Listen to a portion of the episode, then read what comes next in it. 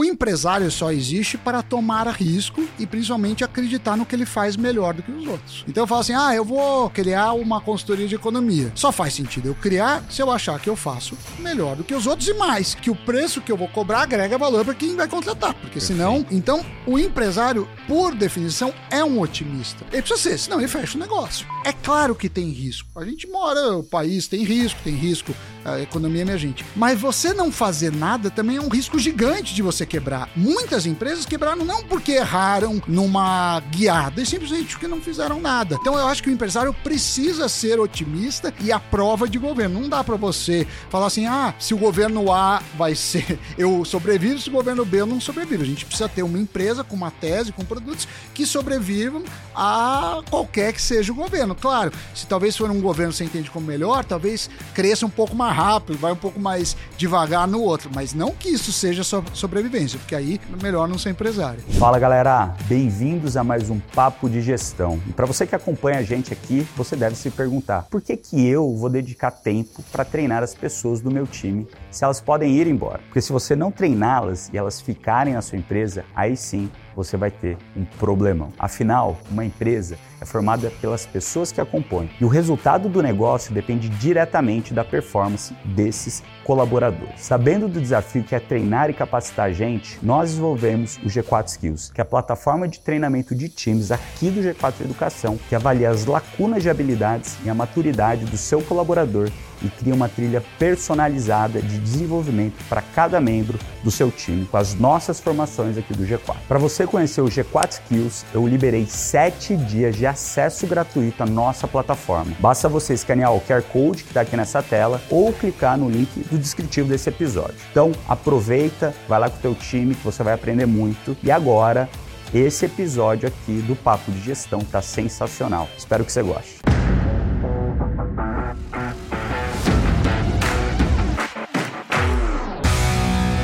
E hoje a gente vai conversar aqui sobre um relatório que a gente está soltando, inclusive hoje, que você pode achar lá nas nossas mídias sociais do G4 Educação, no meu, arroba bruno.nardon, de algum dos nossos mentores aqui do G4, que é o relatório Visão 2024 Negócios no Brasil. E esse reporte a gente fez aqui no G4, onde a gente apresenta as principais tendências que vão impactar os negócios agora em 2024, tá? Então, ela também é acompanha, acompanhada de uma análise de grandes líderes como Stélio Toldo, Paulo Guedes, o Ricardo Basaglia e o meu convidado aqui de hoje, que eu vou falar daqui a pouco, que eles comentam sobre essas tendências, tá bom? E hoje tenho aqui ele, Sami Dana. Hoje eu tô do lado de cá, né? Da, da, como entrevistador. Sim. Na última vez, eu acho que você me entrevistou lá no Globo News, é, foi em 2017 ou 2018, quando eu ainda tava na RAP. E você que fez uma entrevista ali que foi super bacana, se vocês quiserem conferir, deve ter aí. Deve ter, sim. Em algum lugar. Procura lá Bruno Nardon. É, Conta Corrente, né? Conta Acho que foi o pro, programa, um programa que eu apresentava e agradecer, Bruno, pelo convite. Tô vindo aqui, daqui a pouco a gente vai falar disso pro, pro grupo G4. Sou fã de, eh, de vocês, não só do G4, mas também dos mentores. Então, é um grande prazer e o papo de hoje tô super animado. Boa. E olha só, acho que todo mundo conhece, mas quem não conhece, vou falar aqui um pouquinho dele. Ele é economista, um dos especialistas aí que é mais requisitado quando a gente fala de economia, finanças e negócios. Foi por sete anos, isso mesmo, comentarista na TV Globo. E hoje é um dos comentaristas ele que eu mais gosto de ver na Jovem Pan. Adoro toda vez que eu tô ali no trânsito, do lado pro outro, ou na TV em casa, né? Que eu vejo pouco, mas quando Sim. vejo, tenho o prazer de ver vocês, tá? Então, ó, galera, o link também do relatório vai estar tá aí no descritivo do vídeo no YouTube, tá bom? E a gente vai falar na novidade no final. Sim, a novidade a gente que, deixa que pro essa... final, que eu, também eu é vou, é uma vou, estratégia. Vou, vou, dar aqui um, vai dando spoiler, pistas. um então, spoiler. Beleza. É um novo podcast aqui da casa que eu vou ter o host que eu não sei quem que é. não sei quem que é, tá? Mas que a gente vai ter aí. Galera, olha só. Esse episódio aqui, o que, que, a gente vai ter? Esse episódio é um pouco diferente aí da maioria dos nossos episódios, onde a gente traz um convidado que conta um pouco da história, um pouquinho da experiência dele. Hoje a gente vai pegar aqui eu e o Sami para a gente comentar os principais pontos desse report aqui que a gente tá soltando hoje, tá bom? e a gente quer ajudar você a preparar a sua empresa para 2024. A gente quer te ajudar a te blindar aí de um cenário volátil, repleto de incerteza, além de explicar também né, as principais práticas das empresas que seguirão crescendo, gerando caixa, gerando valor para o cliente, se destacando no mercado mesmo num tempo complexo, tá bom? E daí, para a gente começar aqui, eu queria falar um pouquinho sobre 2023, Sami. 2023. Então, a gente vem aí de um cenário macroeconômico em 2023 que foi mais desafiador, né, Sim. do que estava vindo antes. Eu queria que você destacasse aí os três principais pontos, na sua opinião, que você viu de 2023 que dificultaram aí esse cenário de negócios e principalmente como isso impactou o dia a dia desses médios empresários brasileiros. Vamos lá. Eu diria que um dos problemas de 2023, do ponto de vista político, mas tem a ver com os negócios, é que acabaram com, com o plano de, de metas, um plano de gás. Antes o governo tinha que cumprir uh, o orçamento, se não cumprisse, era responsabilizado, podia até ser empichado.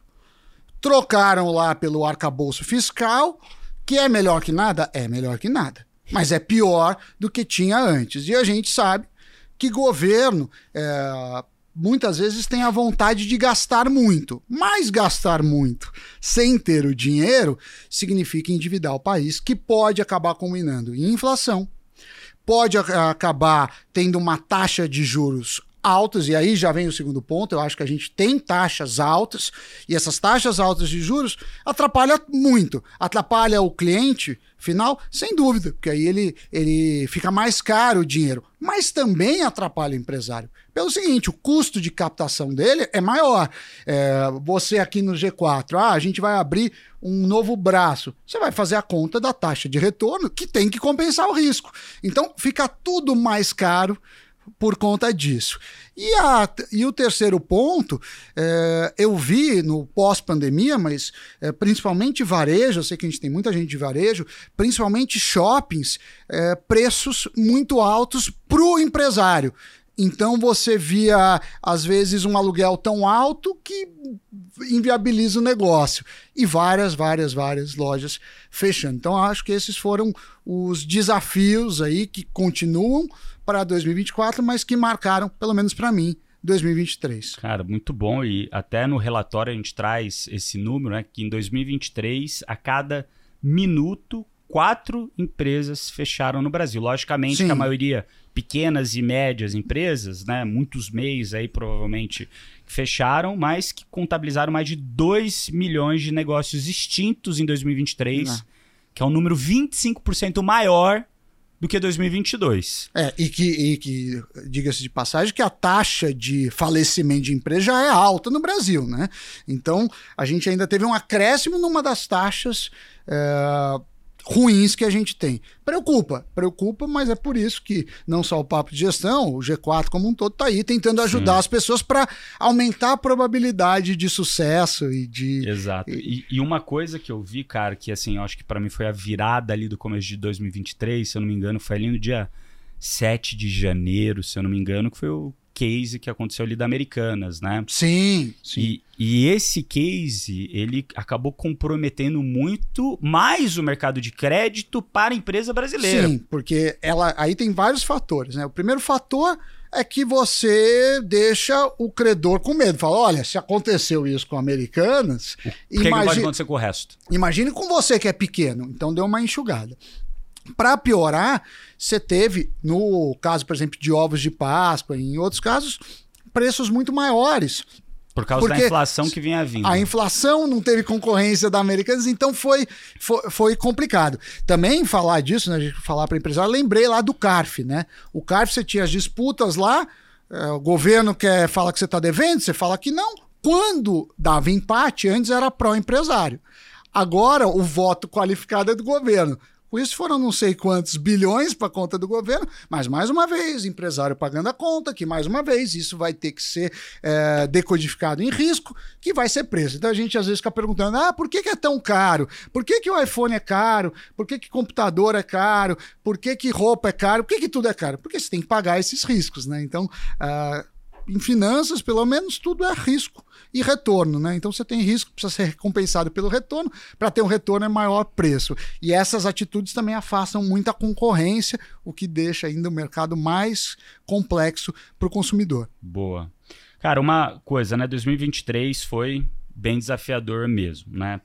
Você trouxe aqui três pontos que eu concordo com você, mas a gente vê ainda que 2024 não vai ser um ano tão previsível assim. Quando a gente olha né, o mercado mundial macroeconômico, que a gente vê ali as guerras que continuam na Europa, no Oriente Médio. É, o problema de agro, a Europa está com 17 países, o agro protestando aí por causa de ESG. França. É, é parte ESG, parte que é protecionismo, tá, tá confuso isso daí. E, e daí eu entro aqui, cara, quais que são essas principais pautas, né, que, que você acredita que vai seguir impactando o ambiente de negócio para 24? Então, a gente falou aí, desafio de reaquecimento na economia, retomada do consumo, controle de inflação, maior previsibilidade, previsibilidade política, né, essas guerras, eleição dos Estados Unidos. E você falou do agro, e antes deu, né, da gente pegar aqui do teu ponto as principais, cara, isso é um negócio que eu achei bizarro. Meu pai tem um sítio pequeno lá no interior de São Paulo, né, na cidade que eu nasci, Assis. E, e, eu acompanho o agro do lado do agricultor. Sim, que está né? sofrendo esse ano. Exatamente. Soja deu quebra de safra. Quebra de safra, pouca chuva no momento errado, os insumos subiram, foram, subiram muito, foram comprados, são todos investimentos para fazer. O custo aumentou. operacional aumentou muito. Junto com isso, o preço da soja Desceu caiu muito. Internacionalmente. Internacional caiu muito e você vai ter muita gente no mercado que é o mais pungente, que leva o Brasil nas costas, que é o agro, tendo quebra de safra, tendo custos mais é altos. E muita gente nesse momento de 21, 22, 23, que acelerou investimento, comprou mais terra, é, repôs é, é, é maquinário, fez investimentos para ter maior produtividade que vão ser pego, pego ali no contrapé.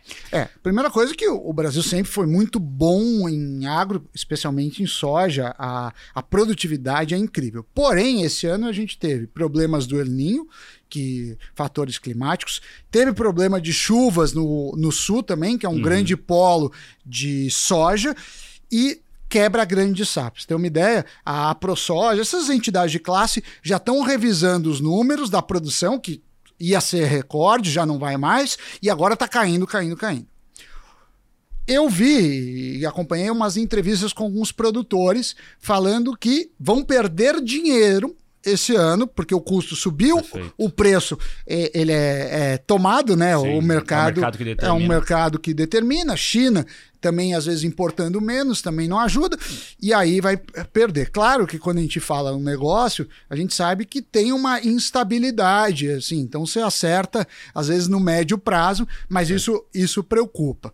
Então eles esperam que de alguma forma, devido a essa menor oferta, os preços recuperem, mas não é o que está acontecendo, pelo menos até agora. Então é, é, desafiador, como você disse, porque o agro tem puxado muito. Se a gente pegar nos últimos anos, uh, a indústria, infelizmente, recuou muito no Brasil. A gente não tem grandes indústrias. Uhum. A gente tem um grande setor de serviço, mas não tem grandes indústrias. E o agro ganhou ganhou mais, mais força. Proporcionalidade. Musculatura uhum. em relação ao PIB. Ao PIB é. então, é. É, vai, vai ser um ano, um ano complicado. Mas, falando aqui, o que, que deve ser a principal pauta? A gente teve a reforma tributária, a reforma tributária é importante. A gente tinha um país que pegava índice de complexidade tributária, era o pior. Então, qualquer coisa que fizesse era melhor. Você acha que a reforma foi ideal? Acho que não, mas eu acho que vai ficar melhor do que estava antes. Então, foi boa. A gente perde a chance, talvez, de fazer uma reforma melhor, uma reforma mais profunda, mas ok. É um vai, avanço. É um avanço, é um avanço. O que que eu lamento? Eu lamento que é uma coisa do, do Brasil que é cada setor indo chorar o seu. Então a educação fala, ah, educação é importante. Aí o setor de, de entretenimento fala, não, entretenimento é muito importante, esporte. Tá. Só que aí a, a gente precisa pensar do ponto de vista econômico é assim: olha, se a gente tem cinco pessoas pagando, paga uma média.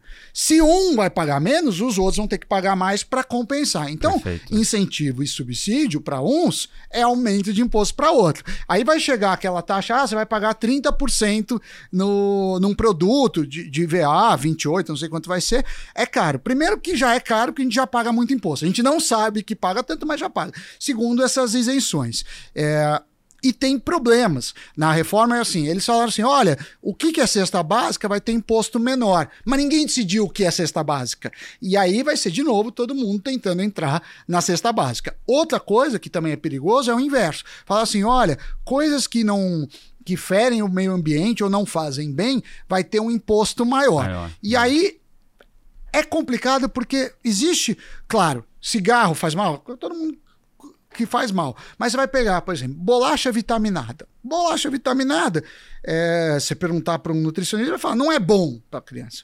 Mas, por outro lado, é um alimento que é ultraprocessado, mas que a classe mais pobre compra. Aí você vai aumentar o imposto deles. Ah, vai ser orgânico e comprar tudo natural. É caríssimo. Assim, a gente mora num país que tem pessoas que, que sobrevivem né, com muita dificuldade com, com um salário mínimo, que é, que é 1.200 reais. Então, eu acho que. Ou menos, né? É, ou, ou menos. Isso quando o cara tem um salário é. mínimo. Mas quando a gente começa a entrar nisso, eu acho que assim, a implementação e essas regras vão ser muito importantes. E com isso, a gente tem também uma maluquice que são essas novas taxas. Você acha justo taxar aposta? Acho, acho. Todo mundo paga imposto, eu pago, você paga. Por que, que a aposta não tem que pagar? Beleza. Você acha justo taxar a AliExpress e a Shine? Acho, acho justo. Mas tem que ver enquanto. O que eu digo assim, ah, eu pago imposto. Eu pago imposto Talvez gostaria de pagar menos, gostaria. Mas já que eu pago imposto, não é justo por um produto que eu vou importar e não pagar nenhum imposto, porque senão eu vou embora daqui. E vai todo mundo embora e a gente perde economia. Por outro lado, o que a gente vê hoje é um excesso.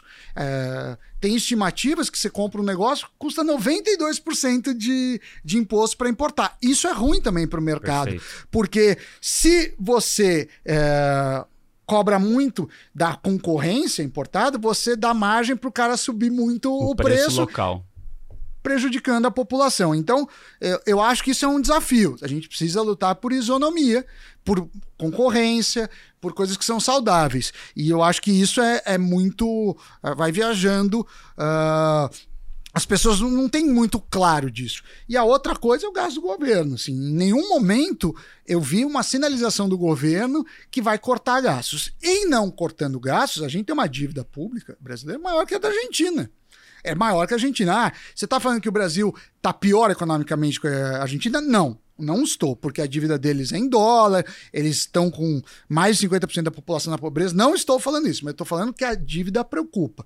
Quando a gente for emitir dívida para pagar a dívida anterior ou para financiar investimentos, vai cobrar mais. E aí vão reclamar, ah, porque o juros está alto, tá alto. Tá bom, mas vocês não fizeram a lição de casa, que é cuidar da saúde é, fiscal do país.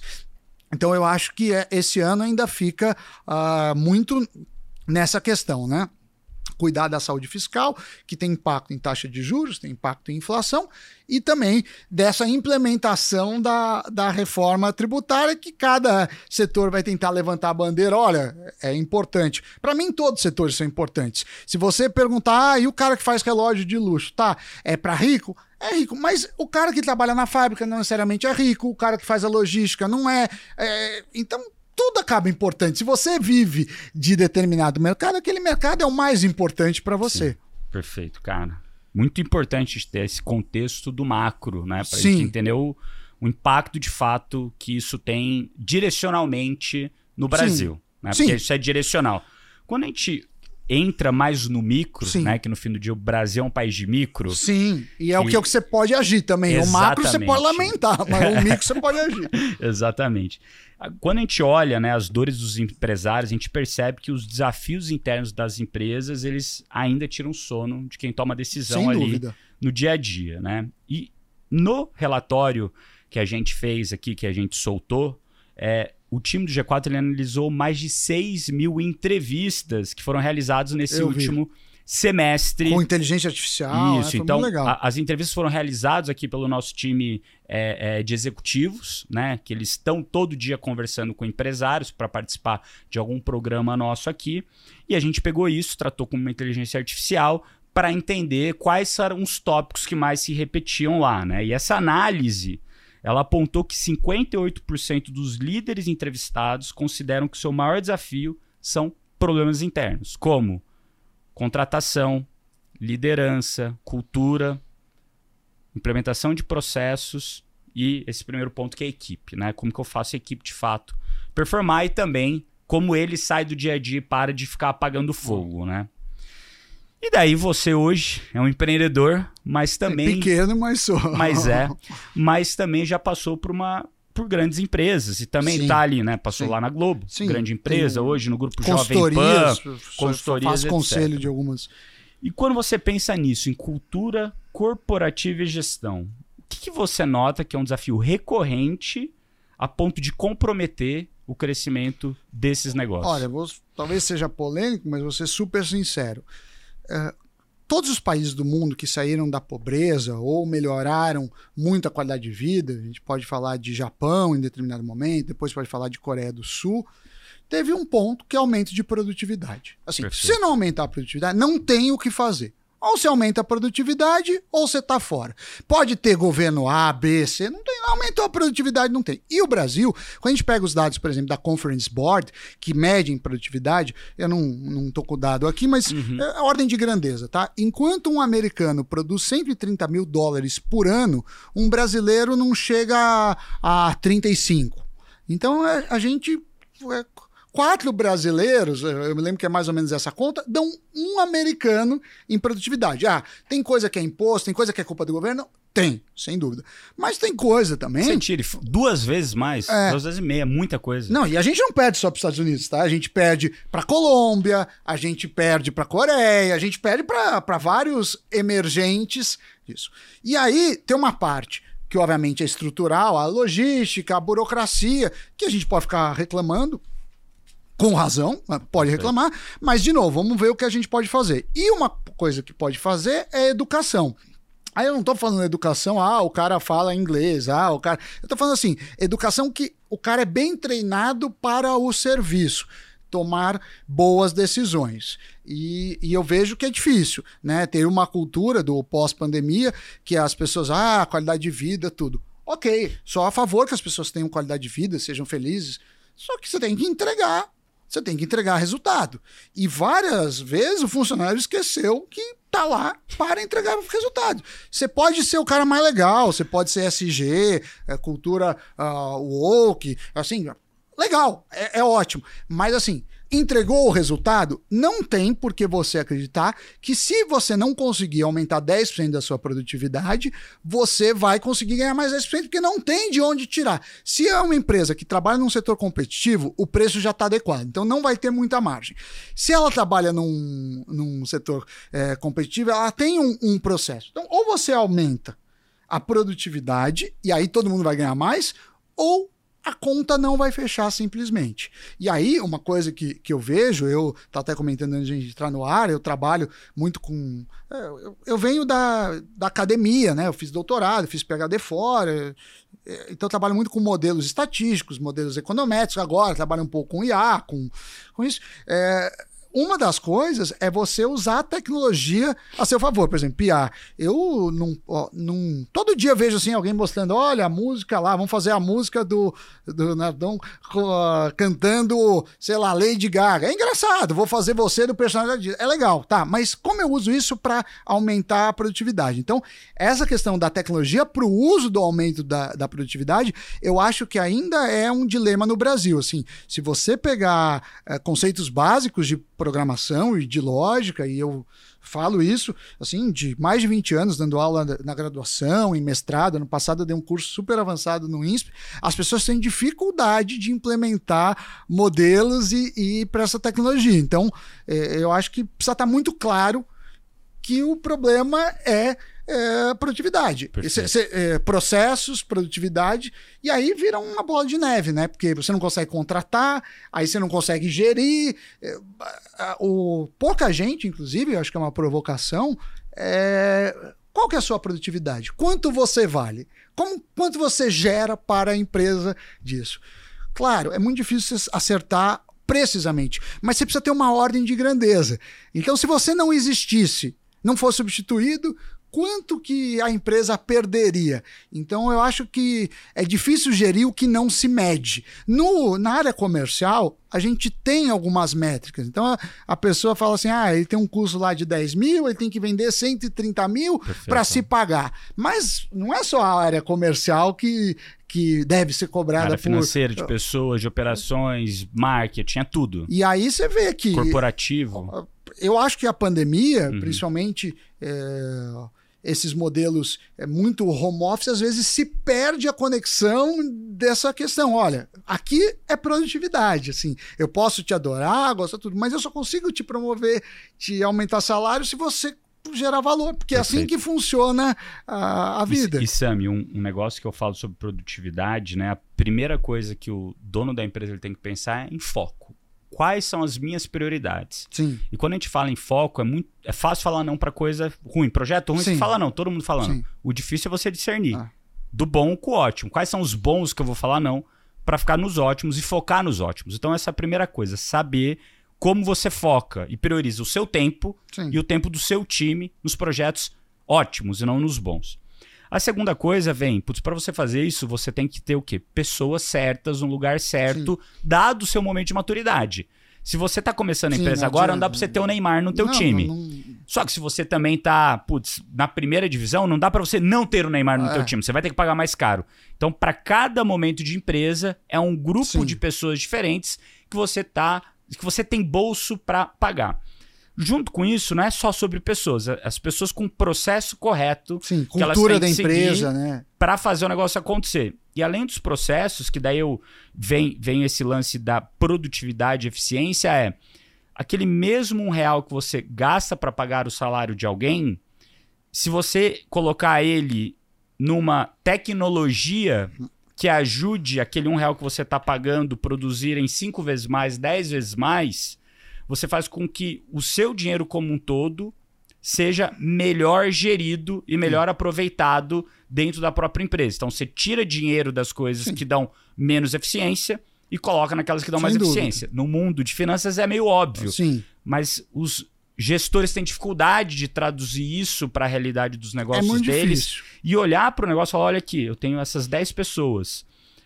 Será que se eu colocar um sistema eu precisaria das 10 ou poderia ter duas? Quer dizer que você vai mandar as outras 8 embora? Não. Não. Porque todas as outras áreas da sua empresa estão pedindo gente.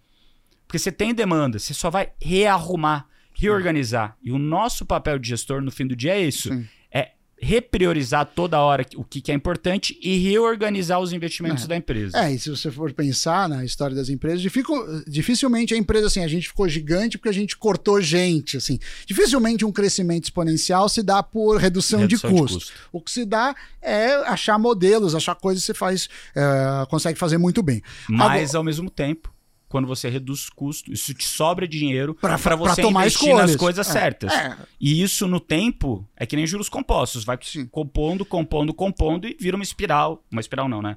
Uma exponencial super relevante. É, o que eu diria é o seguinte, eu acho uma loucura a empresa não desenvolver uma tecnologia própria, seja qual for. Então, uhum. quer dizer, é, não é inventar a roda. É assim, ah, a gente precisa fazer um, um robô de atendimento, que é a coisa mais simples que tem para fazer com o IA, né? Você faz um robô de atendimento. Então, vamos investir e criar o nosso robô.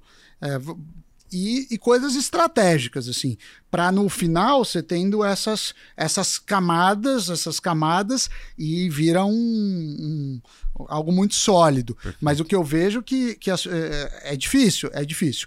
E outra coisa que eu diria é assim, é, não é toda empresa que tem uma. Eu, eu, eu vim de finanças, vim de métodos quantitativos.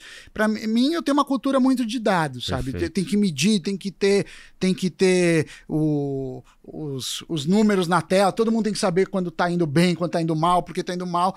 E o que eu vejo é que às vezes essas coisas é como se fosse um tabu, assim, sabe? O cara que não está produzindo, ele precisa saber até para ele melhorar. Claro, se ele não conseguir melhorar, ele vai acabar sendo desligado da empresa, porque às vezes nem é culpa dele, mas, é uma questão de perfil.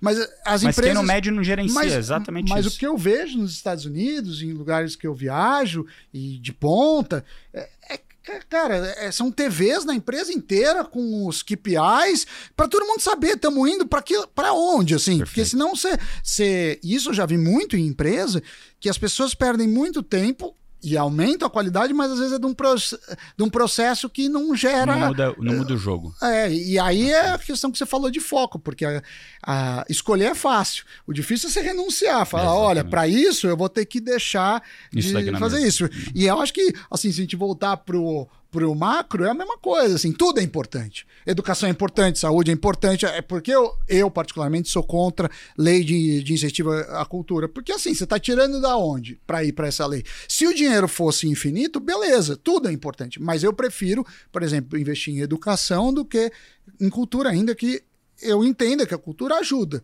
mas é uma visão muito particular Perfeito. minha. Mas assim, são escolhas e renúncias. A economia fala disso, né? Aliás, se chama economia porque existe escassez. Você não faz nenhum estudo econômico de algo que não é escasso. O dinheiro é escasso, é água é escassa, é, recursos naturais é escasso, tempo é muito escasso.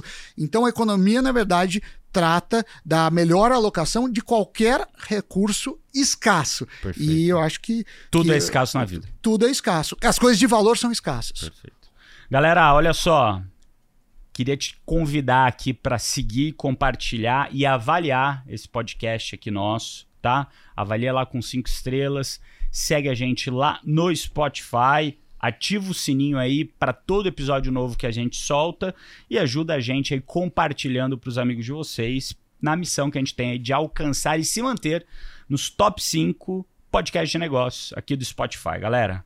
Bom, continuando aqui o nosso roteiro. Boa. Nosso time Vitão aqui. Vitão preparou aí. Muito, muito obrigado. Roteiro magnífico. Marcelinha, time todo aqui, André. Olha só, a galera que foi aqui no backstage Sim, que faz isso daqui acontecer, galera. Olha só, quando a gente, né, é, é, é olha para o futuro, né, para 2024, a gente, no nosso report, né, mesmo olhando esse ambiente mais complexo, a gente fez uma pesquisa também com 3.500 pessoas, né, diferente daquelas 6 mil entrevistas. Né, e essa pesquisa a gente questionou quais que são as suas expectativas para o ambiente de negócio de 2024. E 77% dos respondentes responderam que estão super otimistas na verdade, não super, não tá. Estão otimistas. Otimistas. Tá, não é o super. Estão otimistas com 2024. Na sua opinião, com esse clima otim... como esse clima otimista pode favorecer o desenvolvimento econômico de 2024, né? Então, como que isso pode impactar de fato na geração de emprego, ambiente comercial e consumo, que é o micro. É, Você acha é que, que é... isso pode impactar de uma maneira acho, maior o macro? Ou acho não? que sim. Eu costumava falar que algumas universidades, estava dando a aula da GV, que que os alunos são tão bons que são a prova de professores. Os professores tentam estragar, mas não conseguem, o cara é muito bom. É, e, e, de certa forma, tem alguns empresários que são tão bons que, mesmo o governo fazendo tudo para atrapalhar, o cara consegue. Então, eu acho que tem um pouco um pouco dessa visão. No seguinte sentido, ah, se o governo tomasse políticas mais liberais na economia, mais ortodoxas, a gente poderia crescer mais sem dúvida. Mas mesmo assim a gente vai crescer. Eu não acho que vai ser um ano ruim. Acho que 2024 vai ser um pouquinho melhor que 2023. A gente deve ter uma queda de taxa de juros que vai ajudar o consumo. Por que, que você fala assim, ah, podia cair mais? Perfeito. Podia cair mais. Ah, a gente podia pagar menos imposto. Eu, eu, eu, acho a carga tributária no Brasil muito, muito alta. Então, te, teria coisa para melhorar e que a gente ainda perde a chance. Mas se for pensar também, é, o empresário só existe para tomar risco e principalmente acreditar no que ele faz melhor do que os outros. Então eu falo assim: ah, eu vou é, criar uma consultoria de economia. Só faz sentido eu criar se eu achar que eu faço melhor do que os outros e mais, que o preço que eu vou cobrar agrega valor para quem vai contratar, porque Perfeito. senão disso. Então, o empresário, por definição, é um otimista. Ele precisa ser, senão ele fecha o negócio. Assim, ele fecha o negócio. E não tem nenhum país do mundo é, que você tem um, um, céu de brigadeiro. Ah, você vai falar da China. A China tem 200 problemas com o governo, tem, tem problemas de liberdades fortíssimas. A Rússia, então, nem se fala, com guerra. Putin aí vai para uma eleição provavelmente reeleito pela, sei lá que vez. É, Estados Unidos, a gente fala, ah, o mercado americano, mas uma concorrência brutal o mercado americano. Isso exige você gastar, e você sabe pelo seu background, uma, um, um dinheiro gigante em marketing, porque senão ninguém nem vai saber que isso existe. Uhum e uma margem que muitas vezes é, é insuficiente. Então, de certa forma, se você é, conseguir 9% de retorno numa empresa nos Estados Unidos, o retorno sobre os ativos, o, o, o americano vai falar: pô, que bom gestor, que cara Negócio bom. bom, hein? Aqui no Brasil, isso não paga a, a, taxa, a, a taxa Selic. Então, quer dizer, o Brasil tem suas vantagens. E um medo que eu acho, e, e, e eu reforço com a visão otimista e o que a gente falou antes, assim, é, é claro que tem risco. A gente mora, o país tem risco, tem risco, a economia é emergente. Mas você não fazer nada também é um risco gigante de você quebrar. Muitas empresas quebraram não porque erraram numa guiada, e simplesmente porque não fizeram nada. A Nokia, a Nokia foi. É, eu acho que eu sou mais velho que você. A Nokia tinha o jogo da, da, da minhoquinha. Foi a, a, a não é Nokia. mais velho, não. A, a, Nokia foi a pioneira em, em celular. Em, em, celular com a Motorola. Sim. A Nokia é mais ou menos, para quem é mais jovem, o que a Samsung é hoje, né? De volume, de número de aparelhos vendidos, era primeiro. Aí o, o, seu Nokia, que é o CEO da Nokia, ele, ele quando ele quebrou, tem um, acho que é finlandesa, né? A, a, a Nokia, se eu não me engano. É, ela, ele tá chorando e fala assim: olha, a gente não fez nada de errado, mas a gente quebrou o jogo. Nokia que foi vendida pela Microsoft em determinado momento uh, por menos que o valor do estoque. Então, quer dizer, tá bom, existe o risco, mas não fazer nada talvez seja um risco é, maior, maior, do que se eu não pegar algumas teses dentro da minha empresa e ser otimista. Então eu acho que o empresário precisa ser otimista e a prova de governo. Não dá para você falar assim, ah, é, se o governo A vai ser eu sobrevivo, se o governo B eu não sobrevivo. A gente precisa ter uma empresa com uma tese, com produtos que sobrevivam a qualquer que seja o governo. Claro, se talvez for um governo que você entende como melhor, talvez cresça um pouco mais rápido, vai um pouco mais devagar no outro, mas não que isso seja sobrevivência, porque aí melhor não ser empresário. Perfeito. Cara, um negócio que você trouxe aqui no começo que eu concordo muito com você é que no fim do dia o empresário, ele tá ali para gerar valor para o cliente. A partir Exato. do momento que ele gera valor para o cliente, o cliente permite ele de capturar esse valor, que seja é de forma financeira ou de qualquer outra coisa. E quando a gente olha esse relatório lá, eles falam bastante disso, né? Que os empresários que estão otimistas veem que eles vão ter que investir mais em geração Sim. de valor para o cliente, que é exatamente o que você disse. E né? é no né? que ele tem ou acredita que vai fazer melhor que os outros. Porque Exatamente. às vezes você tem um empresário e fala assim: "Ah, eu vou, eu vou terceirizar a limpeza". Porque você fala: "Não, a limpeza tanto faz, não é o meu diferencial". Mas no limite, você terceiriza, eh, você terceiriza tudo e você não tem uma empresa, porque aí você não faz bem nada. Então, aí vem ele linkar com o que você falou de foco, é assim, tá, esquece as áreas que você não tem diferencial, Aí você opta para não pôr esforço, terceirizar, o que seja, mas em algumas áreas você, você precisa falar: eu sou muito bom nisso Perfeito. e eu faço melhor que os outros, seja com qualidade, preço, isso. Então e, eu acho que essa é a visão e, que o empresário tem que ter. E quando você olha para os cases das grandes marcas, né? Assim, essas marcas são referências nos setores delas. Tem algum que você fala, cara, é, essa daqui, essa empresa que eu vejo grandes no Brasil principalmente, dá aula, manda muito bem, continua dando aula quando a gente fala ali em foco de construção de valor e, e construção de marca? Tem, eu até uso o micro dele, sou amigo do. tô com o micro da Acer, que eu uhum. fiz a arte aqui. É, o micro da Acer. A Acer é um caso muito interessante, né? O, o, até depois eu te passar o contato, é o Alexandre Gerardo, ele é um cara que está há 15 anos. A Acer era um micro ruim, antigamente, sei lá, 20 anos era um mico ruim. No Brasil entrava via Paraguai, quebrava, era uma porcaria. Aí eles resolveram mudar a marca e fizeram, não é o caso desse, mas uma série chamada Predator, que é uma ah, série de games perfeito. de micros super, super é, poderosos em, placa de, é, em placas de vídeo, de, de processamento, e são líderes de mercado. São líderes de mercado. Então, assim, a marca conseguiu uh, caminhar e criar valor, criar uma reputação mesmo tendo um passado inglório disso. Então, eu acho que, assim, marca se cria. E eu acho que a gente vive aí um problema que as marcas ficaram muito muito líquidas, assim, né? No sentido dos amores líquidos, assim, Sim. tudo se passa, tudo vai embora, tudo. Eu, por exemplo, optei na minha vida de fazer parcerias longas e densas. Então, eu, FGV, fiquei 20 anos na Globo, eu fiquei é, 7 anos na Jovem Pan, já estou há 5 anos.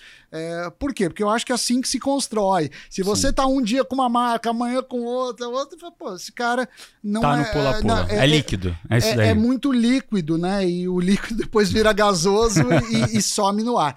E, e, e, eu acho que, que é isso, assim. A, as pessoas querem, às vezes, ou enriquecer muito rápido, ou que faz sucesso muito rápido e vão é, pulando de, de marcas, de teses disso. Eu acho que, que fazer uma análise, claro, e direcionando, mas acreditar numa tese central faz a diferença na, não só na, na empresa, mas também na reputação do executivo. Né? Perfeito. Né? Cara, uma, uma empresa assim que quando eu penso que fez um trabalho parecido com esse, né? É o Mercado Livre, cara. Eles Mercado Livre, quando você olha a história, eles foram começaram ali antes, logo antes da bolha da internet. E, cara, passaram ali os anos 2000 de lado, crescendo, mas ali, a partir do ano de 2010, cara, começaram a subir e nos últimos cinco anos tomaram uma proporção que hoje eu não compro mais nada que não seja ver Mercado Livre. Tudo que eu compro é Mercado Livre. Cara, é uma maluquice. Mercado... Chega rápido, às vezes no mesmo dia, dois dias depois, é simples, fácil de usar.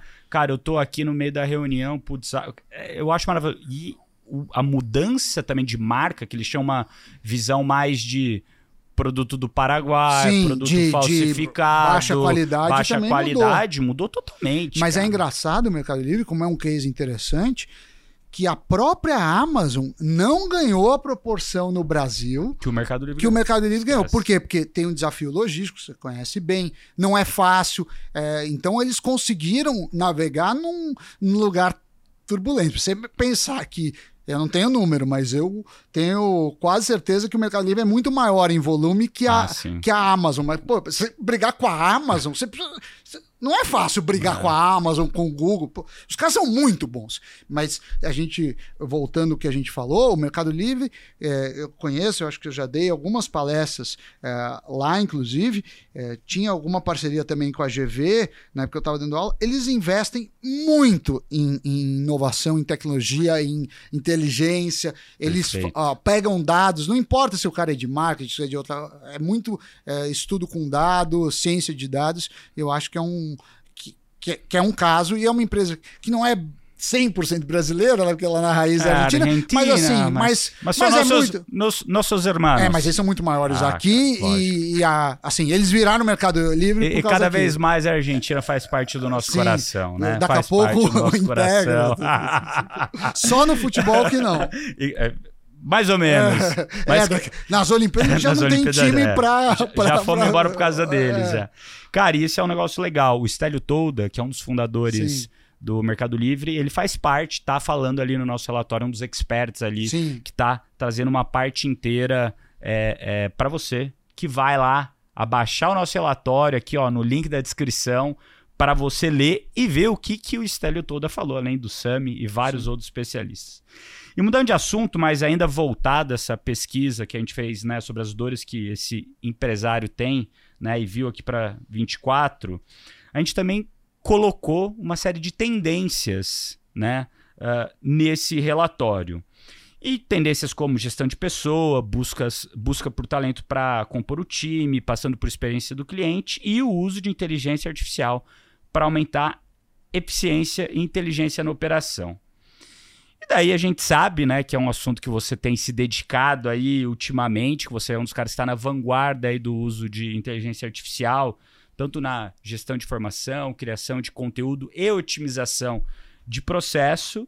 Eu queria que você contasse um pouquinho aqui para a gente quando você começou, você mesmo, a usar AI no seu dia a dia, como você começou a testar e como isso tem impactado o seu trabalho. Você deu um exemplo bacana Sim. aqui para a gente antes da gente começar o, o, o episódio aqui. Sim, né? é assim.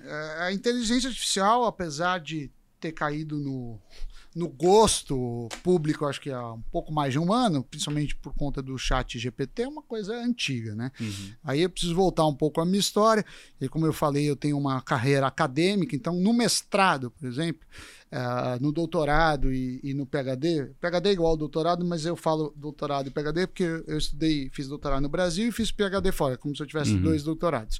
Uh, você acaba encontrando problemas que não tem uma solução e você não consegue resolver no Excel. Assim, não, Perfeito. não dá para resolver no Excel. Então você precisa buscar alguma linguagem de programação para te auxiliar. Então já é a primeira, a primeiro baque que você tem assim, tá, eu tenho um problema, eu quero resolver. Teoricamente eu sei o que eu preciso fazer, mas eu não consigo, não dá para calcular na mão. São às vezes milhões de cálculos, contas muito complexas. Então, usava o MATLAB. Usava o MATLAB. a minha tese de mestrado, dissertação de mestrado, minha tese de doutorado foi no MATLAB. Mas não pacotes que você meio que pegava um indiano que falou, aí tinha que programar, variar para você poder implementar. Então, isso já te dá muitas, é, muitas coisas. É, outras coisas que eu lembrei de uso de machine learning, que tem muita relação com IA, foi quando eu estava na Globo, né? Tinha, eu fiquei sete anos, fazia Jornal da Globo, fazia, tinha programa na Globo News, até que entrevistei, fa fazia de manhã, fazia esporte, e no esporte tinha uma coisa assim, que é, toda a Copa do Mundo tinha os bolões, internos com 300 pessoas. E eu usava Verdade, a máquina para fazer. Você sempre fazia é, isso, é, dava lá estatística. É, eu lembro. E a gente ganhava. A, a, ficava em primeiro. E quando ficava em primeiro, assim, ficava em segundo, mas é porque o primeiro. É, Teve um comprou, azarão. Não, e comprou 10 jogos, ah, assim, tá sabe? Uhum. Assim, se pegar consistente, ninguém ganha da máquina. Porque é muito difícil ganhar da máquina. Então, foi um uso também, eu lembro de ter feito no Oscar. Vai ter Oscar aqui, eu acho que até vou fazer. É, tô Estou combinando com o pessoal do, do Omelete, espero que dê certo, para fazer a previsão do Oscar. Teve ano que tinha 23 categorias, o modelo acertou 22. Aí você fala, foi bem? Foi. Mas os, os especialistas também acertaram muito naquele ano. Mas todo ano, não importa, a gente vai melhor. Eu acho que ano passado a gente acertou 16 ou 17, mas os especialistas acertaram 13. É, então, quer dizer, é, é, eu acho que esse é um uso. E uma coisa que eu acho que existe a, a inteligência artificial do entretenimento, né? Que é fazer você com o boneco da Disney, fazer a música com a sua voz. É, é legal isso, porque dá, olha que legal, pô, impressiona.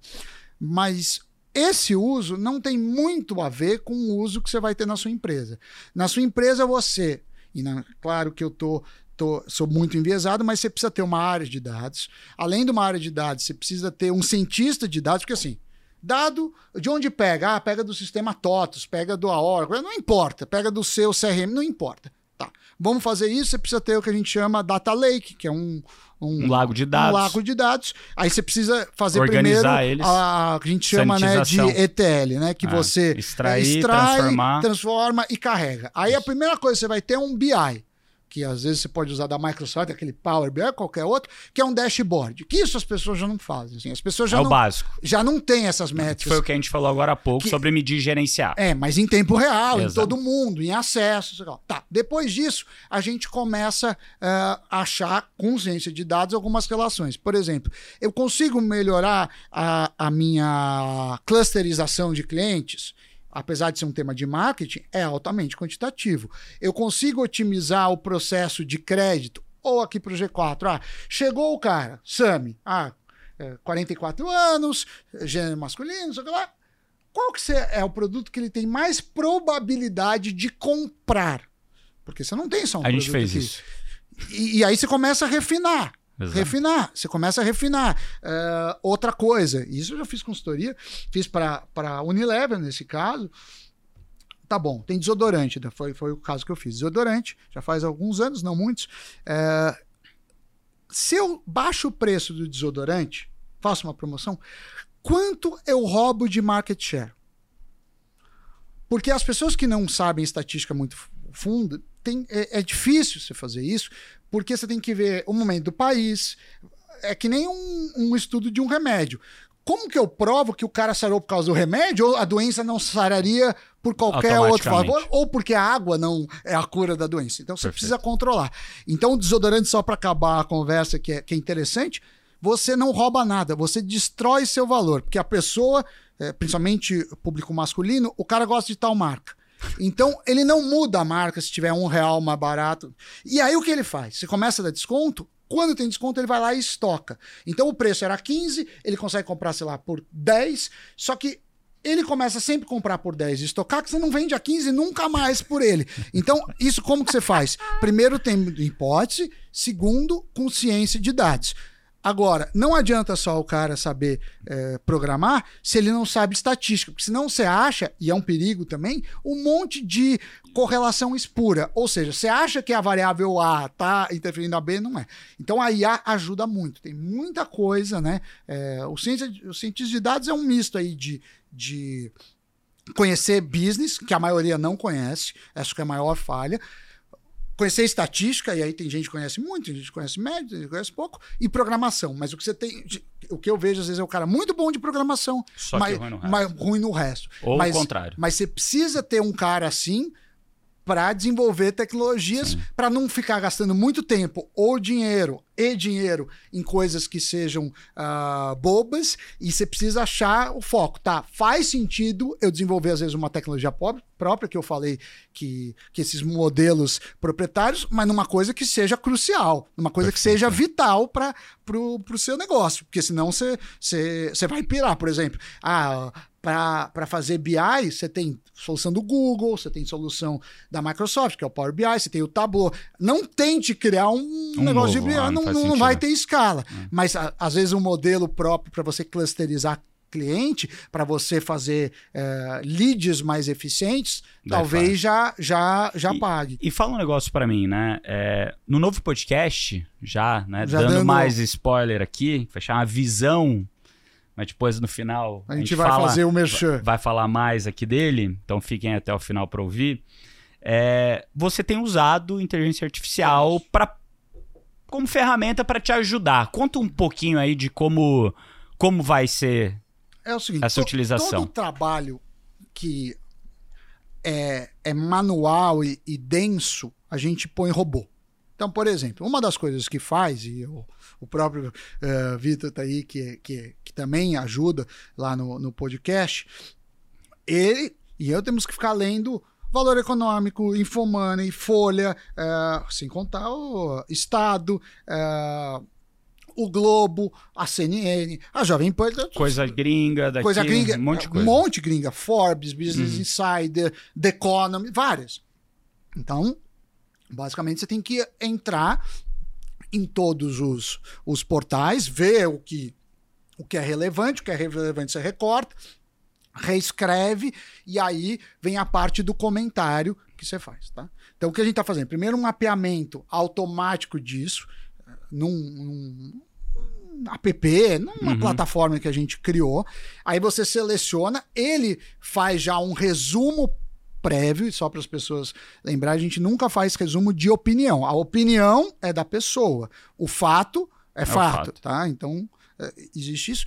E ajuda para criar a, o roteiro disso. Então, assim, é, o trabalho mais intelectual não é feito pelo robô que são as análises, são os recortes. Você vai escolher falar desse assunto ou desse. Isso é eu que faço, o Vitor que faz. Assim, você precisa ter é, boas conexões. Mas esse mapeamento, que é um trabalho, é um trabalho brutal, perfeito. isso é feito por robô. Talvez em algum dia a gente consiga ter mais isso. Né? Mas você tem outras aplicações, quem sabe postar nas redes automaticamente, fazer a composição da arte por inteligência uhum. artificial, uhum. para não ter que ter Perfeito. uma equipe só para isso. A postagem, em vez de ter que entrar no Instagram, no Facebook, faz, é, tudo, faz automático. tudo automático. Legal. É, respostas automáticas dá para pôr, mas a gente ainda não pôs, porque tem que ter uma curadoria, mas assim, são áreas em que você que vale a regra de Pareto, assim. Uh, provavelmente você investindo um pouco, você consegue reduzir 80% do trabalho. E para reduzir 100%, você vai ter que gastar muito, muito, muito e não vale, não vale a, pena. a, pena. Vale a pena você achar o mix. Olha, hum. com isso de A e isso de, de gente, gente, eu tenho. Ah. Só que esse isso de gente tem que ser uns caras muito bom. Perfeito. Porque não, ele não pode ele não vai fazer trabalho manual, ele vai manual. Fazer, é só cabeça. Exato. Né? Então, e galera, uma... ó, para vocês que estão ouvindo a gente, baixa lá o relatório, porque no relatório a gente traz exatamente um modelo de framework para você seja empresa pequena, média ou grande, como você pode aplicar a inteligência artificial no seu negócio. Por exemplo, um caso que a gente tem aqui no G4, muito bacana, Sami. A gente pegou todo o nosso time de pré-vendedores, que antes é, ficavam quase 40 minutos numa entrevista por telefone, né? Então ele ligava para o possível cliente é, e seguia um roteiro de perguntas que ele tinha, porque eram informações que a gente queria extrair daquele cliente para entender as objeções, fazer sentido para aquele momento, ele vinha no G4, para qual produto fazia sentido. E demorava 40 minutos, por Sim. quê? Porque você está falando no telefone, lendo a pergunta e anotando as respostas. Sim. Então é muito improdutivo de você Sim. ouvir, prestar atenção, ler, anotar. O que, que a gente fez né, com as tecnologias que já existem? A gente grava todo o áudio, transforma em texto.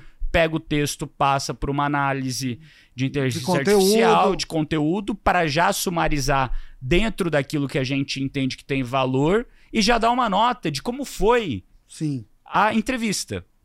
Seja para o candidato, seja para quem foi o entrevistador, para falar, ó, você foi bem, você foi mal, faltou você fazer isso, isso e isso, e nessa hora você poderia ter explorado mais isso, é, isso e isso.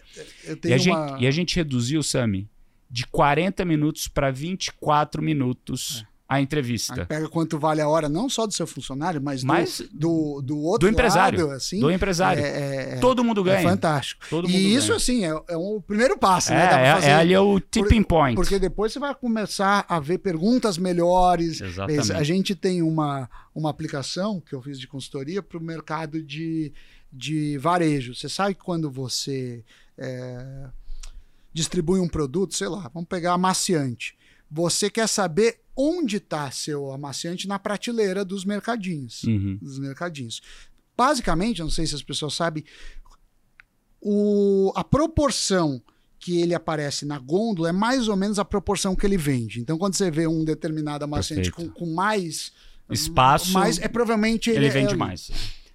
E aí, o cara, o cara que é do distribuidor, normalmente ele vai lá no ponto de venda e tira fotos e manda e analisa. A gente fez uma IA que pode ser vídeo, pode ser foto, ele instantaneamente te fala, já reconhece quais são os produtos por reconhecimento de imagem e já faz toda essa análise, o que ganha muito tempo. Isso, mas isso de novo, não tem uma solução pronta disso. Você vai ter que gastar dinheiro, você vai ter que fazer. Para algumas, para alguns negócios isso vale, né? Então eu sempre acho que aquela regra 80/20, que nem vocês fizeram. Assim, Tá bom, reduziu de 40 para 24, 24, já é genial. Agora, às vezes, para reduzir para 20, você vai gastar muito, muito e talvez não compense. É, é. Porque... É o, é, o, que a gente chama de smart efficiency, é. eficiência inteligente. Existe até um momento onde vale a pena você colocar um real a mais para tecnologia ou processo e tem um momento que não vale mais a pena, que você vai colocar um real em gente Sim. e tá tudo bem. É. Porque o custo de Exato. desenvolver aquela tecnologia é tão maior vai que o melhor... retorno dela é, nem... é, é, é diminishing returns, né? O retorno vai diminuindo a cada é novo um, real. É que nem um atleta, né? Ou você quer começar a. Eu, eu toco piano, fiz faculdade de música depois de velho, gosto muito. Para você aprender o instrumento até determinado nível, você consegue uma velocidade, mas depois você tá no nível, para melhorar um pouco é muito difícil. Que nem quem corre, melhorar o tempo na corrida uhum. depois disso é muito esforço. Então, quer dizer, precisa ser um.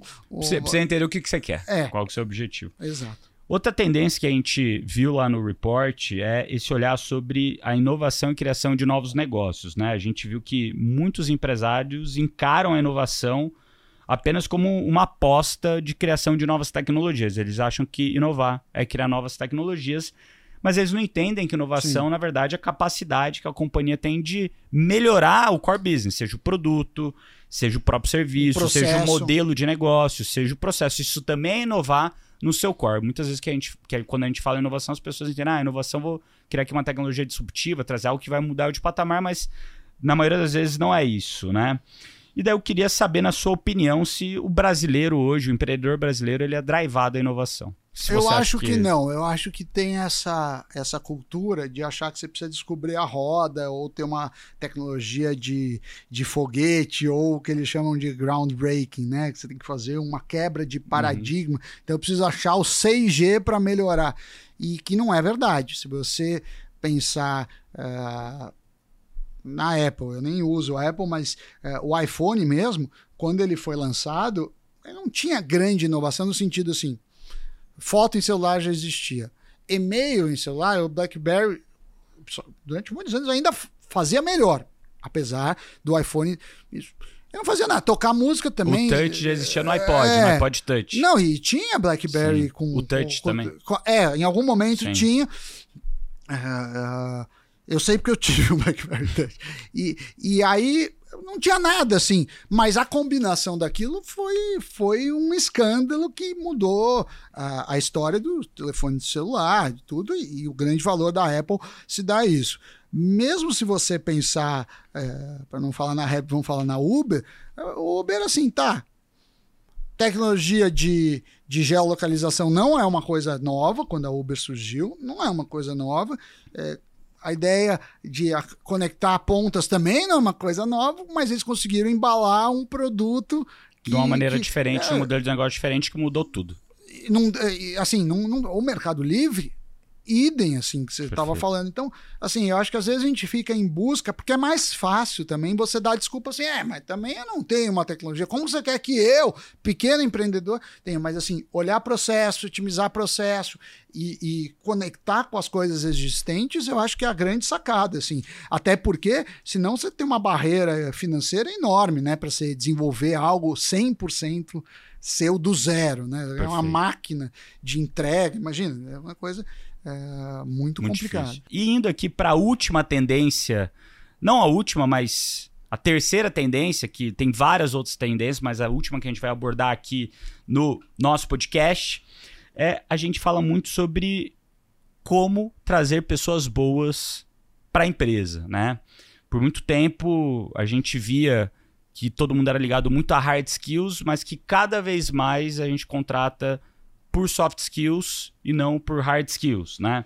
Então, é, é, que basicamente hard skills é o diploma, o conhecimento Sim. técnico que a gente vê, cara. Google, Accenture, várias empresas que já nem requerem mais que você seja formado numa faculdade para poder trabalhar Sim. nelas, né? Como que você avalia essa tendência na conversa que você tem tido aí com as pessoas que são próximos, com líderes, gestores é, que estão contratando, é, de quais habilidades que você nota que são normalmente mais requisitadas nesses é, processos seletivos? É, eu acho que, que, que, talvez no meu campo o hard skill é muito importante. No assim, seu campo? No meu campo de A, de econometria, assim, porque se ele não, não, não souber ele vai demorar muito para aprender. Perfeito. Mas aí não é o diploma, não é. A faculdade é mais o portfólio, né? Do, do o que, que você fez de, de, relevante? Eu acho que isso vale quase sempre, né? Aos 20 anos talvez seja muito relevante onde você estudou, porque é a informação que você tem. Mas aos 40 anos eu já quero saber por onde você passou, o que você realizou, não. Porque também você estudou no melhor lugar do mundo, mas não realizou nada, talvez foi um desperdício. É, então tem, tem um pouco nesse sentido. É, mas eu acho que assim, eu acho que salário é um chamariz. Eu, pelo menos, na, tenho poucos funcionários, mas a gente gosta de pagar um pouco acima do mercado, porque é uma maneira de assim, olha, a gente está sinalizando que a gente quer o melhor. É, você ter principalmente um plano para a pessoa, assim, né? Um lugar que ela consiga desenvolver a capacidade. Porque o que eu mais ouço é assim, ah, eu não Ninguém usa todo o meu potencial, ainda que possa ser uma parte mentira que a pessoa acha que tem um potencial muito maior, uhum. mas enfim, eu, eu, acho que, que isso é muito interessante, né? A, a, o, o cara tá num lugar e fala assim: olha, a gente vai saber usar o seu, as suas habilidades, mas é, o que eu vejo, talvez entre em soft skills, e que eu tenho feito cada vez mais e visto cada vez mais, é meio que um match que nem tem para relacionamento, assim. Não é o certo ou errado, mas assim, as suas características combinam com as características da empresa. Eu já vi casos, até comigo, que às vezes eu estava num lugar que não combinava, assim. Não era que eu estava errado ou que a empresa estava errada. É mesmo, não sim, deu se, match. A minha, se a minha mulher falar, eu quero, eu sou baixinho, se a mulher falar, eu quero um cara alto, forte e que seja surfista, tá, ela tem todo o direito de falar isso, mas não sou eu. Assim, então, assim, não adianta eu tentar ficar alto, forte, serviço, que provavelmente eu não vou é, nem conseguir, e mesmo se conseguisse. Você não é, vai se sentir bem que não é você. É, então eu acho que, que a gente talvez soft skills assim, olha, aqui é dessa forma, é esse tipo de profissional que a gente procura e, e, acho que, que pode ser mais interessante, assim, eu não tenho acompanhado o Google, isso, mas eu entendo também que eles gastam muito na formação, Sim. porque eles falam assim, a formação talvez seja tão fora do que eles precisam que eles vão gastar de qualquer forma uh, muito tempo e muitos recursos treinando a pessoa. E ainda né? mais hoje em dia, né? Que você vê profissões que há cinco anos atrás hum, quase não existiam. É. Então, gestor de social media, é, é. é pessoa para fazer podcast, ajudar a, a organizar tudo isso Sim. que a gente está fazendo há cinco anos atrás não era algo natural. Então. É, não, nem tinha. Nem assim... tinha. Então, esse hard skill está sendo criado. Eu acho que isso é um negócio muito importante que você tocou, que é a capacidade do empresário entender que também faz parte primordial dele ter um time bom de treinar o time. Sim. Seja em soft skills, seja em hard Sim, skills. porque a cultura da empresa tem que, tem que se sobrepor, assim, né? A, a empresa precisa ter um, um, um, Não adianta você escrever a missão, o valor. Você precisa Perfeito. sentir que é, pô, essa pessoa está de acordo com a cultura, porque se não corre o risco de você mudar um funcionário, a empresa se desmorona, né? Nenhuma Exatamente. empresa pode ser é, dependente de uma ou outra pessoa. pessoa. Não é saudável, né? Se você é um empresário, vocês estão criando aqui, a, a, última coisa que você quer é que você seja insubstituível, porque aí você não pode nunca dar outros voos ou mudar o que você faz. Então, Perfeito. acho que o bom gestor é, é deixar as coisas funcionando bem, do jeito que ele concebeu, mesmo ele não estando uh, presente. Perfeito. E galera, olha só, no relatório a gente também traz vários insights sobre isso, sobre liderança, hunting de pessoas, como você fazer isso do jeito certo. Quem fala sobre isso lá é nosso especialista Basaglia, que inclusive eu gravei um episódio é, recentemente aqui no Papo de Gestão. Se eu não me engano, foi o último ou penúltimo episódio. Então, depois se você quiser ouvir mais um pouquinho sobre soft skills, liderança, contratação de gente, é, essa moçada nova que está entrando no mercado, se sempre foi assim, se não foi, vai lá e ouve esse papo de gestão aí com meu Kubazag. E pessoal, a gente apresentou aqui ó, três tendências né, que estão presentes no nosso reporte, mas né, todas elas, se você entrar lá, vai ter uma análise mais detalhada. É, a gente vai ter o líder de referência comentando e falando sobre ela. Além disso, a gente depois de cada tendência, a gente mostra um framework de como você aplica isso na sua empresa. Então, é um relatório também super prático para você conseguir implementar na sua empresa. E aqui são só três que a gente selecionou para esse papo, mas tem várias outras claro. tendências lá, como foco em canais de aquisição, experiência do cliente, por exemplo, entre outras. Sami, Antes da gente falar aqui sobre a novidade que a gente tem, né, que esse podcast chamado Visão, tem algum outro assunto que chamou a atenção ali no relatório que você gostaria de pontuar? Ou vamos aí já pro Não, final para falar falou do podcast? bastante aqui. O relatório, eu acho que todos devem ler o relatório. Acho que nem é o objetivo aqui a gente Sim. esgotar o relatório, que não só tá muito legal, eu li, como tá bem diagramado, tá fácil de ler, né? Você consegue ler rápido e o mais importante ser prático, né? Porque Exato. senão vira só uma literatura uh, de curiosidade. Eu acho que o objetivo não é esse. Agora, ó, vamos falar então vamos. sobre o lançamento que logo, logo, galera, vai estar presente diariamente. Sim. Diariamente aqui no Spotify, que é um novo podcast que chama O Visão, é isso? Visão. Visão. Visão. Podcast. Não tem o, é só visão. Visão. O podcast, podcast Visão. O podcast Visão. Isso. Ele vai ter uma análise diária das notícias que interessam a todo empresário, empreendedor. Então ele vai pegar todas as notícias que saíram e resumir para você, comentar essas notícias e te falar como elas impactam no teu dia a dia também, que é né? O podcast que a gente quer trazer para você se manter sempre atualizado. Vão ser aqueles 10, 15 minutos Sim. que você vai ouvir super rápido. Você foi no banheiro, ouve. Vai sair bem de, de vai manhã. sair 6 e 4 da manhã. 6 e 4 para pegar o cara acorda enquanto tá indo pro trabalho, enquanto Tomando tá tomando café da manhã. Já ouve as principais notícias que aconteceu, não só de economia, como também negócios, tecnologia, às vezes notícias políticas, claro, quando possui impacto no mundo do negócio. Então sempre é olhando o gestor, que é o nosso público, né? O, o, empresário, o empreendedor, seja de uma pequena, de uma média ou de uma grande empresa. Boa. Galera, dia 4 de março começa esse podcast com o Sami. Exato, é um prazer. Liderando ele, sendo o nosso host aqui. Vai ser algo que eu vou ter todo dia ali, que eu treino mais ou menos esse horário. Vai ser então ótimo. vou ouvir o treino e daí vou Boa. ouvir o meu audiolivro que eu sempre Boa. ouço correndo. Ó, galera, e só pra avisar, esse podcast não vai estar aqui no canal do G4 Podcast, vai ser um canal à parte que a gente vai falar em todas as nossas mídias sobre. E Sami, queria, antes da gente encerrar, te dar um presente Opa, aqui, presente ó. é sempre bom. ó. Os livros nossos aqui da casa eu não tenho escrito. Então tem Ainda, aqui, ó, ainda. o livro do Alfredo, Opa. Todos Somos Uma Marca. O outro que é o Bora Vender e o Bora Varejo. Boa, Você que gosta de varejo aí, Gosto. quando tiver um tempo, tem ou outro- se quiser mandar ali o chat GPT resumir. também é bom. já- já Mas te é- traz os principais acho muito pontos. legal, depois eu vou pedir o, o- a Ah, dedicatória lógico, tem dele pra valer mais, né? O livro, Pô, deixar lógico. só na. E esse presente, time? esse- ou, ou- fica aqui esse- enquanto ele. Ele tá vendo? Abre aí, abre aí. Ah, Abre, lógico. abrindo, ó. É uma caixa filosófica Uma- com frases dos nossos mentores. Uma Ó. caixa.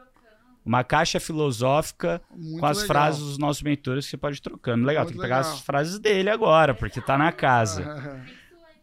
Galera, muito obrigado por estar aqui com a gente, ouvindo esse podcast. Sami, tem alguma mensagem final aí pra Não, turma? Mensagem assim, vamos acompanhar e investir em educação para aumentar a produtividade. Acho que E você tá Ah, ansioso pra esse podcast? Tô muito, eh, tá assim, no aprendizado, a gente tô correndo para melhorar, né, nossa busca, para a gente entender melhor e trazer o melhor conteúdo para o empreendedor visando em negócios. Deixar um pouco assim, ah, você gosta da- do político A ou B, porque no final das contas, sua Tanto empresa faz. tem que manter, eh, faça chuva ou faça sol. Então, estamos muito focados, é o meu grande projeto para esse ano. Boa. Galera, siga a gente no Spotify, ativa o sininho. Se você gostou do episódio, avalia, segue a gente lá no G4 Podcasts e compartilha esse episódio com seus amigos, com a sua família, com seus inimigos, com todo mundo. Podcast tá demais, galera. Até o próximo Papo de Gestão, mas antes disso, para me seguir, arroba bruno.nardon, para te seguir. Ah, no Instagram, Samidana Oficial, nas outras redes, Samidana. Boa. É isso aí, galera. Até mais, até o próximo.